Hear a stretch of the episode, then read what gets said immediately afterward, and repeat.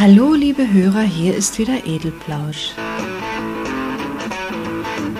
Ein Podcast für alle, die mit offenen Augen durch den Alltag gehen und viel wahrnehmen wollen. Johanna stellt Fragen, sich selbst und anderen, zu allem, was uns Tag für Tag auffällt, nicht auffällt, aber vielleicht auffallen sollte.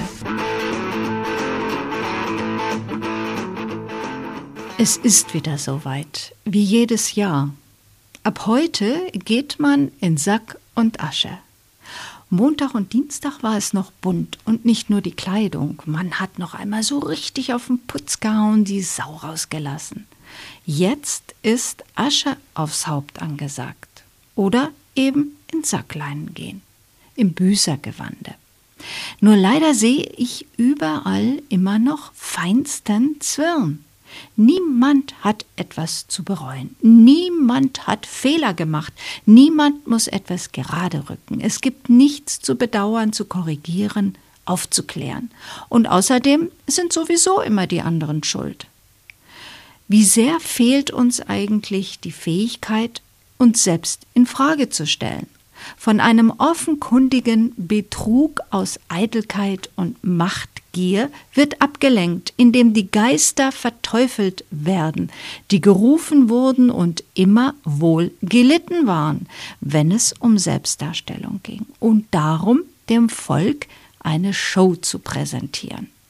Und dieses nun im Abschiedsschmerz schluchzende Volk stellt sich genauso wenig in Frage könnte es immer noch durch Rattenfänger gefährdet sein, die ihre Musik inzwischen nur glatter, geölter spielen.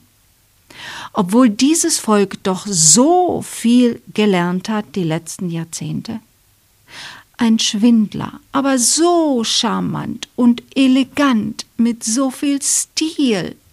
So hört man gelegentlich Damen von Heiratsschwindlern reden, die es auf ihr Bestes, die Sparbücher, abgesehen haben. Andere Schwindler haben es auch auf das Beste abgesehen, des Volkes Beste, nicht die Sparbücher, nein, den Verstand ist der erstmal einkassiert. Und weit weg sind wir scheinbar nicht mehr. Büßergewand nicht nur für den Betrüger, bitte, nein, auch für diejenigen, die sich nicht mehr erinnern können, was eine Hetzjagd ist. Medienaufmerksamkeit kann man nicht an und abschalten. Das Gesetz der Quoten und Auflagen bestimmt die Präsenz des Stars oder des Opfers. Entweder ich bin mit Gut und Böse präsent oder gar nicht. In guten Zeiten willkommen soll die Presse bitte schweigen, wenn das Image Schaden nehmen könnte. Schon mal was von Schadenfreude gehört? Das soll die schönste sein. Vielleicht sollte sich jeder potenzielle Superstar überlegen, ob er die Medienaufmerksamkeit wirklich einschalten will. Ich hätte noch ein paar Leute für meine Sack- und Ascheklamotten. Zum Beispiel die, die wieder einmal alle Verbraucher an der Nase herumführen. Der Biosprit ist Deutschlands Reaktion und die einzig vernünftige, wie alle einhellig behaupten, auf die Notwendigkeit, den Schadstoffausstoß zu reduzieren. Wie soll denn das anders gehen?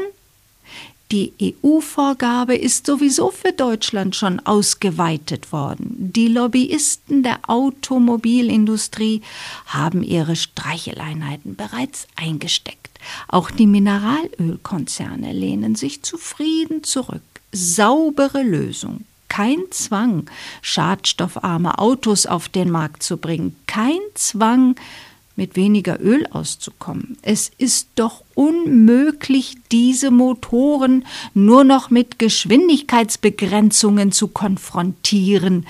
Die könnten doch impotent werden. Mein Gott! Und jetzt kommt das blöde Volk daher und hat Angst um seine zweiten Wohnzimmer.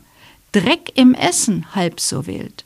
Aber das Auto, nur das Beste fürs Auto und dieses E10 könnte so manche Karosse übelst wieder erbrechen und das Automobil Sodbrennen bekommen.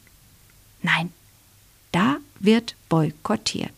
Tja, damit haben die Übeltäter nicht gerechnet. Der Verbraucher ist doch sonst so berechenbar. Büßer gewandt an.